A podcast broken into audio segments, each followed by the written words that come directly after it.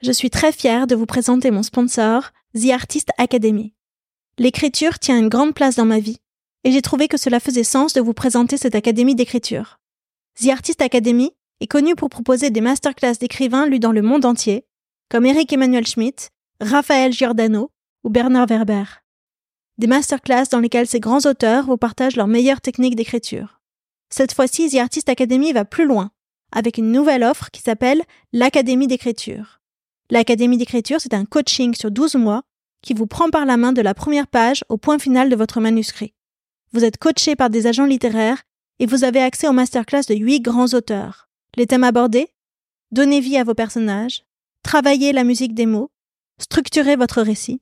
Ce programme est fait pour tous ceux qui ont un rêve d'écriture et qui veulent enfin le réaliser. Que vous soyez débutant ou expérimenté, c'est un programme qui vous aidera à installer une routine d'écriture dans votre vie, à développer votre légitimité et à ouvrir votre créativité. On parle souvent ici, dans la fin des règles, de ce moment de la midlife où l'on revient à soi pour aller à la poursuite de ses propres désirs.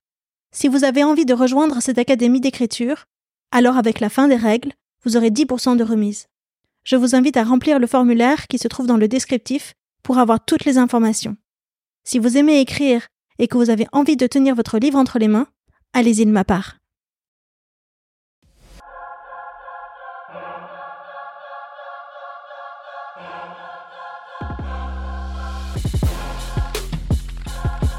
La fin des règles, c'est un espace de parole où les femmes se transmettent leurs histoires et déballent tout. La ménopause sert de point de départ pour parler féminité, transmission et tous les sujets que chaque femme doit redéfinir à la midlife. C'est un récit collectif qui se chuchote à l'oreille. La vie au travail, la vie au lit, les kilos qui ne partent plus, les nuits blanches, mais aussi la libération que cela semble représenter pour beaucoup de femmes. La fin des règles que l'on s'impose, des règles que l'on accepte, la fin des règles quoi. Allez, venez.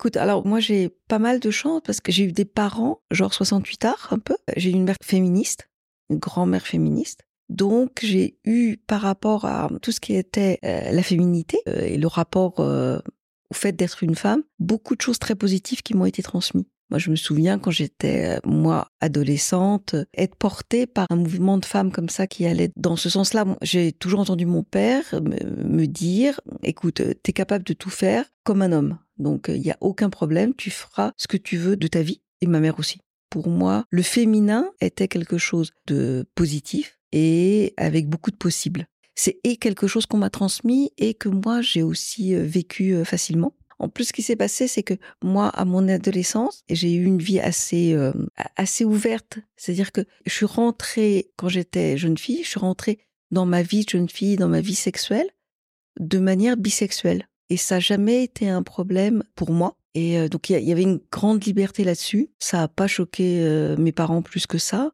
donc j'ai eu des codes très ouverts. Moi j'ai appartenu toute ma vie, si je peux dire ça comme ça, et au milieu hétérosexuel et au milieu homosexuel.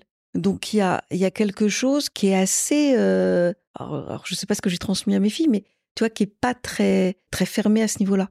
Plutôt euh, assez ouvert. Quoi. Pas très normé, ce que c'est. Pas très normé, si tu peux dire ça comme ça, ouais. Ça pas sur quelle norme, mais euh, pas très normé, oui.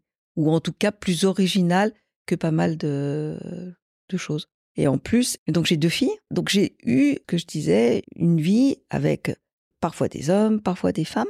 Et au moment où je voulais avoir des enfants, j'étais avec un homme et à ce moment-là, je suis pas tombée enceinte. J'étais tombée enceinte plus jeune, j'avais avorté, etc. Mais à ce moment-là, ça se fait pas. Et puis, on s'est séparés. Pas à cause de ça, on s'est séparés tout simplement. Et à ce moment-là, je suis tombée amoureuse euh, d'une femme. Ce qui était bien compliqué parce que j'avais envie d'avoir des enfants. Et donc, j'ai eu des enfants dans une famille que j'ai construite avec une femme. Mais il faut que tu te reportes il y a 25 ans. Ouais. Donc, il y a 25 ans, c'est pas la même histoire qu'aujourd'hui. C'est pas du tout la même histoire qu'aujourd'hui.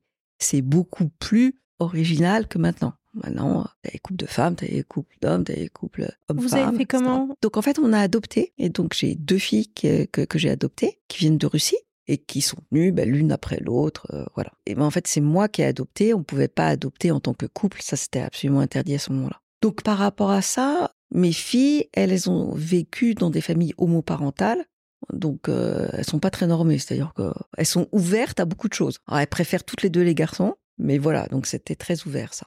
Et aujourd'hui, tu es en couple ou pas? Non, alors aujourd'hui, je suis pas en couple. En fait, ce qui s'est passé, c'est que on a vécu en famille, euh, et puis après, ma compagne avec qui j'ai eu les enfants est partie, partie euh, vivre une autre histoire, et je me suis retrouvée une, une période seule avec mes deux filles qui avaient 6 ans et 4 ans. Ouais, petite. Donc petite, donc là ça a été très compliqué. Et là en fait c'était c'était intéressant parce que je n'ai fait que travailler et m'occuper des enfants. Ça, ça a duré 10 ans où j'ai fait une espèce de croix sur ma vie de femme. Je sais je bossais, je- j'occupais des enfants, euh, je bossais, j'occupais des enfants, etc. Et ce qui est marrant, c'est que je, je m'étais un peu toute seule rangée du désir, de tout ça. J'étais devenue mère et professionnelle. Je travaillais beaucoup, beaucoup parce que je travaillais dans un cabinet de consulting, Mhm. donc dans un gros cabinet américain, donc où tu travailles euh, énormément. Et je faisais que ça, ça et les enfants. Et j'avais laissé tomber ma vie de femme. En même temps, j'avais beaucoup vécu avant ma vie de femme. C'est-à-dire que j'avais eu mes enfants donc à 37 et 40 ans. Donc avant toute cette période-là, j'avais eu une vie vraiment euh, très joyeuse, très libre. Bah, voilà, où j'avais vraiment beaucoup vécu avec une sexualité euh, très sympa. Et alors après, je suis devenue mère. Je suis arrêtée. Après, j'ai eu les enfants. Et après, au moment de ma ménopause, et du fait que mes enfants, après, ont, ont grandi, étaient partis de la maison, bah là, j'ai repris ma vie de femme. Donc en fait, moi, la ménopause, elle correspond au moment où je reprends ma vie de femme. C'est pas un hasard. Bah, c'est très sympa. Parce que tu, tu vois, j'ai plus les enfants dans les pattes, j'ai pu. euh, et je me redonne l'autorisation de revivre.